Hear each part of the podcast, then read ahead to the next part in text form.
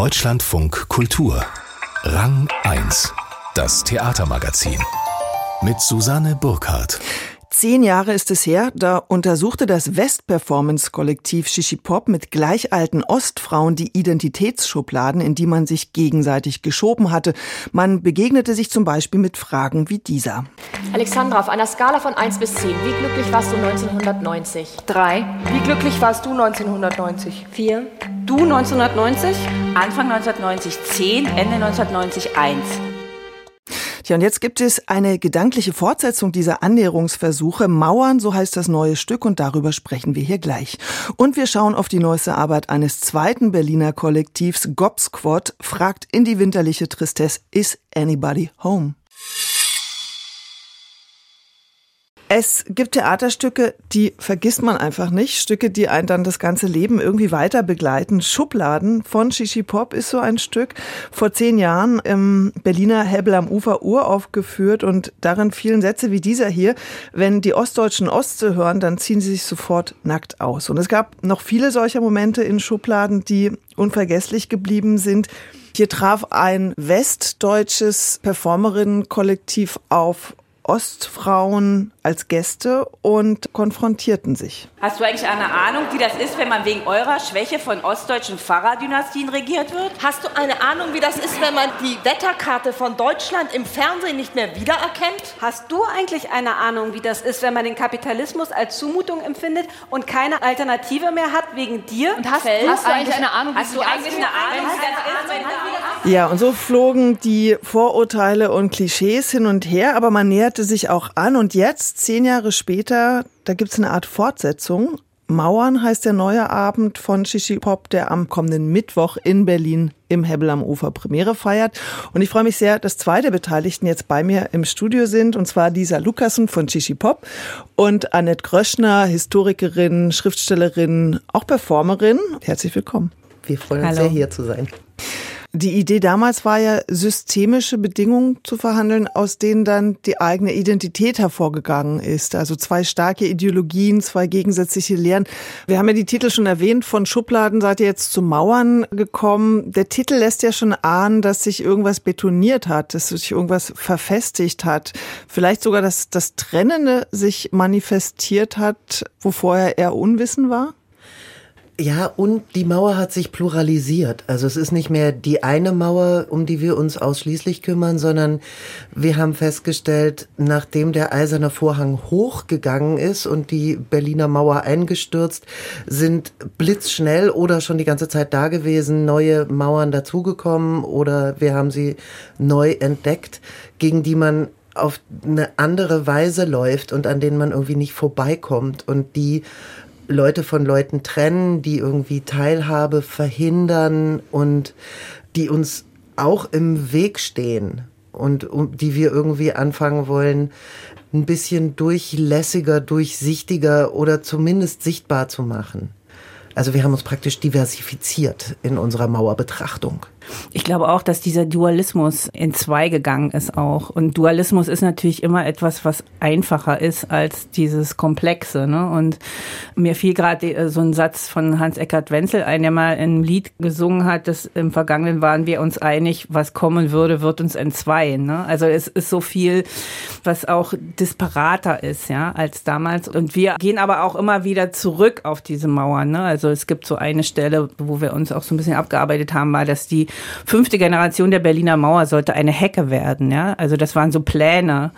Und ähm, das sollte natürlich auch so was Ökologisches sein. Ne? Also eine schöne grüne Hecke mitten durch die Stadt und keiner kommt durch. Ne? Und, und manchmal hat man das Gefühl, die Mauer ist zwar gefallen, aber die Hecke ist gewachsen. Ne? Und wir sind jetzt plötzlich in, in, in Situationen, wo wir an bestimmten Punkten gar nicht zueinander kommen und an anderen sind wir uns einig oder manchmal sind wir auch gemeinsam auf einer Seite der Hecke und auf der anderen Seite der Hecke sind Leute, die in den letzten zehn Jahren auch dazugekommen sind und die natürlich auch da sind und mit denen wir auch arbeiten wollen. Und das ist eben halt so ein Punkt, wo es quasi noch komplizierter geworden ist. Weil viele Sachen, die wir besprochen haben, ja ähm, nicht erledigt sind. Es sind ja viele Sachen nicht gelöst und jetzt sind neue Probleme dazugekommen und die alten sind aber immer noch da. Und wie verhandelt man das auf der Bühne? Ja? Könnt ihr ein Beispiel nennen für sowas, wo ihr nicht durch die Hecke kommt? Bei Eigentum? Ja. Also, und das hat äh, tatsächlich dann auch wieder mit Erben zu tun und dann auch mit sozialer Herkunft. Genau. Ja. Ja, und das steht wie ein ungelöster Brocken zwischen uns. Wir können das immer wieder konstatieren, aber kommen da de facto nicht so richtig toll weiter gerade. Ja, wir müssen es stehen lassen und wir müssen, also wir müssen viele Sachen stehen lassen und die äh, müssen wir dann eben quasi auch verhandeln und immer wieder neu, auch wenn neue Sachen dazukommen. Und das ist eben manchmal auch nicht ironisch und auch nicht lustig. Äh, Also gibt es auch Streit auf den Proben. Es gibt viel Streit auf den Proben. Also die Messer bleiben drin, aber es gibt wirklich ernsthafte Auseinandersetzungen. Und ich glaube, der Stress, in dem wir uns befinden, ist nicht nur, dass das Stück nicht fertig ist, sondern auch, dass wir eben die Aufgaben aus der Vergangenheit nicht erledigt haben, aber auch nicht irgendwie in deren Erledigung verharren möchten, sondern gleichzeitig versuchen, einen gemeinsamen Aufbruch zu wagen, weil wir uns schon klar darüber sind, dass wir es weiter miteinander zu tun haben wollen. Inklusive aller Leute und Probleme, die in den letzten zehn Jahren dazugekommen sind und die das Bild angereichert und komplexer und unübersichtlicher gemacht haben. Und wir gucken aber auch, was ist an Möglichkeiten da, Energie zu verringern oder ähm, was zu recyceln oder in, in diese neue Welt aufzubrechen oder in eine andere Welt aufzubrechen und all diese Erfahrungen, die man auch mit Mangel hatte oder im Stück fällt der Berliner Satz aus Scheiße Trillerpfeifen machen. Also wie können wir aneinander auch lernen, ja? Ja, wir haben sehr viel schmutzigen feministischen Science Fiction gelesen. Also eben nicht so eine Raumschiff Enterprise Situation, wo alle irgendwie die gleichen hübschen, frisch gebügelten Schlafanzüge anhaben, sondern so Bücher von Ursula Le Guin oder Marge Piercy, wo in der Zukunft nicht alles irgendwie neu ist, sondern eine Variation von was, was wir möglicherweise schon kennen und haben das als sehr inspirierendes Verfahren im Hinterkopf, während wir arbeiten. Auch diese Utopie von Login mit diesem Beutel, ne? Also das war quasi nicht die Jäger, die wichtigen sind, sondern diejenigen, die sammeln, mit dem Beutel unterwegs sind. Und äh, wir haben halt diesen Beutel mit und aus dem schöpfen wir auch, ne?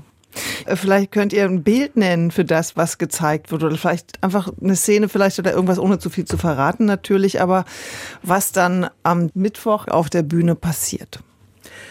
Also wir haben auf der Bühne vom Hau 1, die ja in sich schon sehr, sehr prächtig ist, eine super hochtechnische Maschine uns aufgebaut, die uns hilft, andere Welten zu erkunden.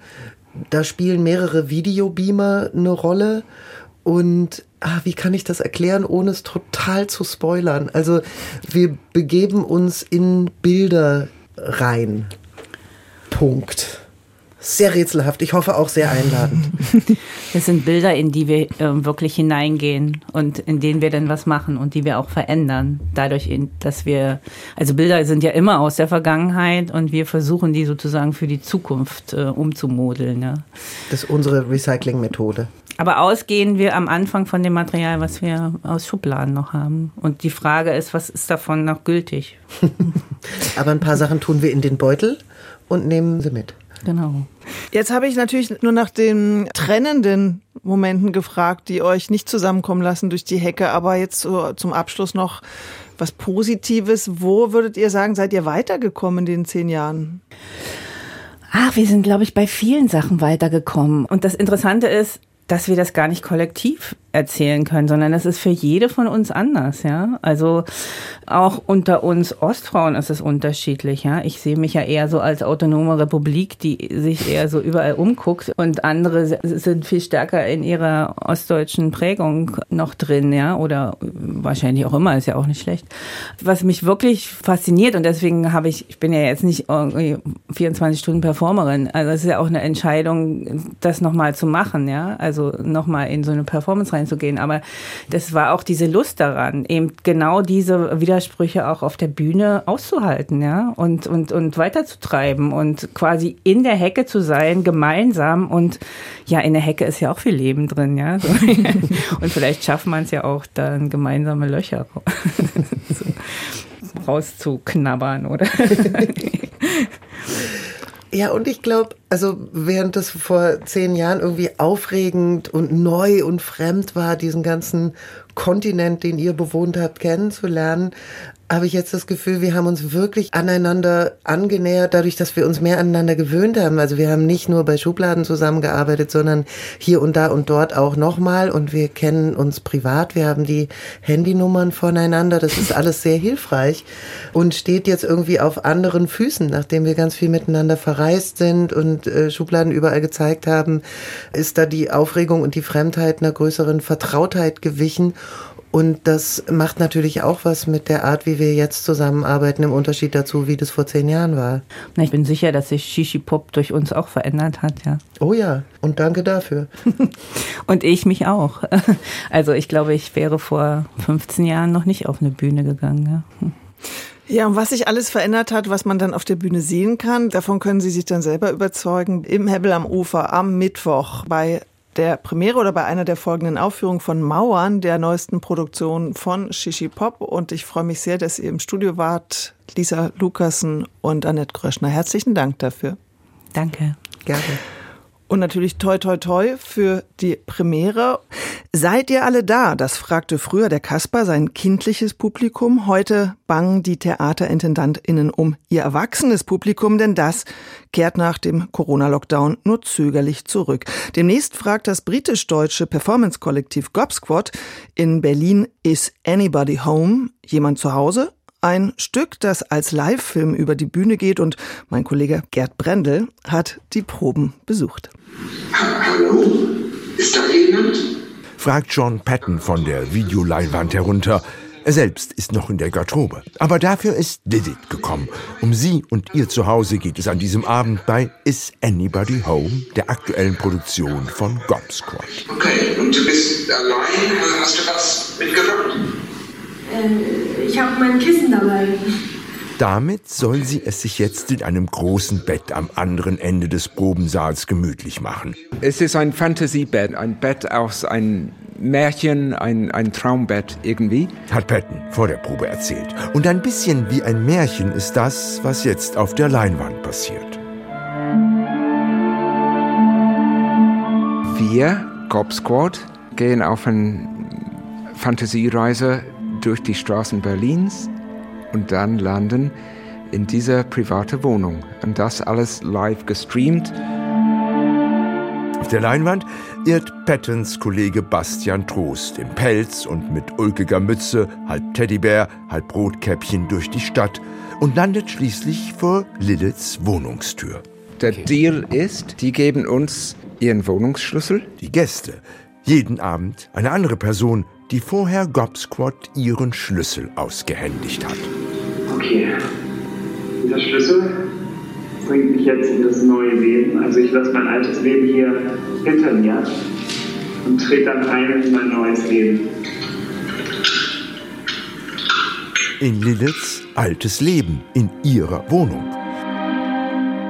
Der neue Teddybär-Rotkäppchen-Bewohner probiert alles aus, zieht Schubladen auf, legt sich ins Bett wie Schneewittchen bei den sieben Zwergen und stellt Fragen. Was lässt mich aufstehen? Was bringt mich aus dem Bett? Wir treten dann in den Schuhe in, im Bett von dieser Gast und versuchen diese Identität anzuprobieren. Sean Patton, Bastian Trost und die anderen Gob Squad Performerinnen haben sich in den 30 Jahren ihrer Existenz nie mit dem geschlossenen Theaterraum begnügt. Die Sehnsucht auf die Straße, wie Patton es beschreibt, hat sie immer wieder von der Bühne in den öffentlichen Raum getrieben, mit Handykameras unterwegs, im Großstadt-Nachtleben. Aber was ist das, der öffentliche Raum? Und wo beginnt das Private in Zeiten digitaler Bilderfluten von Instagram und Facebook, wo die eigene Küche oder das eigene Wohnzimmer zur Kulisse werden, aber der reale Besuch in den privaten vier Wänden von Freunden plötzlich als Gesundheitsrisiko eingestuft wurde. In diese Zeiten, ne, wo alle sich zurückziehen, wo der fremde Person ist noch gefährlicher gesehen als vorher. Also was ist so diese Schwelle zwischen öffentlicher und privater Raum? In Is Anybody Home überschreiten Gobsquad lustvoll die Schwelle gemeinsam mit ihren Gästen. Die sind übrigens wie auf dieser Probe Linnet Kolleginnen von der Jugendtheatergruppe der Volksbühne P14. Und sie werden an diesem Abend nicht nur räumliche Grenzen durchbrochen, sondern auch Altersgrenzen überbrückt. Wir sind alle so jetzt 50 plus. Diese jungen Leute vom P14, die sind gerade 20. Okay. Also wir sind eine Generation älter und das gibt das Ganze irgendwie ein Vampire-Ebene. Da ist sie wieder die Welt der Gespenstergeschichten und Märchen. Zwischen der Live-Übertragung aus Liliths Wohnung wird Patton in seiner Garderobe eingeblendet, der sich immer mehr in einen Wolf verwandelt. Und auch wenn jeden Abend live gefilmt wird, gibt es so etwas wie einen Fahrplan. Prolog, Act 1, Act 2, Act 3, Epilog. Ganz konventionelle dramaturgische Strukturen. Märchenmotive und Figuren als Stichwörter. Wolf, Ring, Rätsel, Orakel. Und immer wieder eine Figur, die sich im Märchen auf dem Weg zur Großmutter macht. Und dann taucht hier irgendwie äh, Rotkäppchen auf. Kannst du dazu kurz was sagen? Ohne zu viel? Also ohne zu viel vom Stückpreis zu geben. Ja, das, ähm, nee. Sean Patton schüttelt den Kopf. Nur so viel verrät er. Es wird ein märchenhafte Filmreise, der hinterher stellt Fragen über Identität, Zugehörigkeit, wo fühle ich mich zu Hause, für Gobsquad lautet eine Antwort im Theater. Das sichere Zuhause auf Zeit, wo einen Abend lang ein warmes Bett bereitsteht und der böse Wolf eine Maske ist, aber die Fragen, die er stellt, Türen öffnen in ganz reale, fremde Welten. Tja, und wenn Sie dieses sichere Zuhause auf Zeit selbst besuchen möchten, die Gobsquad Uraufführung Is Anybody Home, die gibt es in knapp zwei Wochen am 15. Dezember und damit eröffnen dann auch die Prater Studios am Rosa-Luxemburg-Platz in Berlin. Die geniale Stelle. Ja, und die ist diesmal gar keine geniale Stelle, sondern ein ganzes Universum. Das Universum des Regisseurs Christoph Marthaler. Und das wird hier beschworen vom Regisseur, Bühnenbildner und Künstler Achim Freier. Auf der Erde sind wir alle gleich. Komischerweise weiß ich da keine Antwort. Ich kann nur sagen, ich verehre und habe großes, tiefes Erlebnis gehabt bei Marthaler. Aber im Himmel ist dann Ordnung. Ich habe ihn mehr oder weniger für mich entdeckt mit seinem Stiegli up, Stiegli ab in Basel, in dem Bahnhofstheater.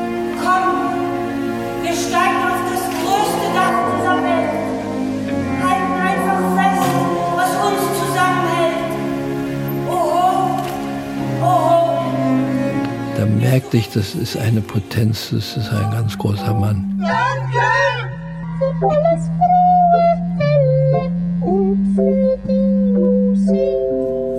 Es zieht mich in die Zustände der Figuren.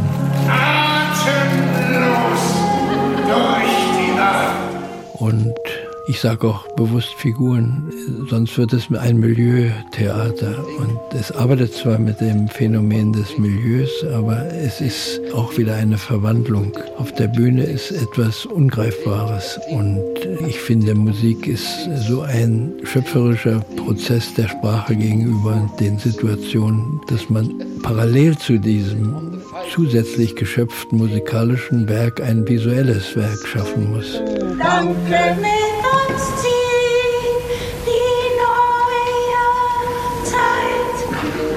und alles, was ich von ihm gesehen habe, macht mich glücklich. Auf Wiedersehen. Ja, auf Wiedersehen. Achim Freier über das Theater des Christoph Marthaler und mehr von Achim Freier gibt's in einem ausführlichen Gespräch unter deutschlandfunkkultur.de und noch einen schönen Samstag wünscht Susanne Burkhardt.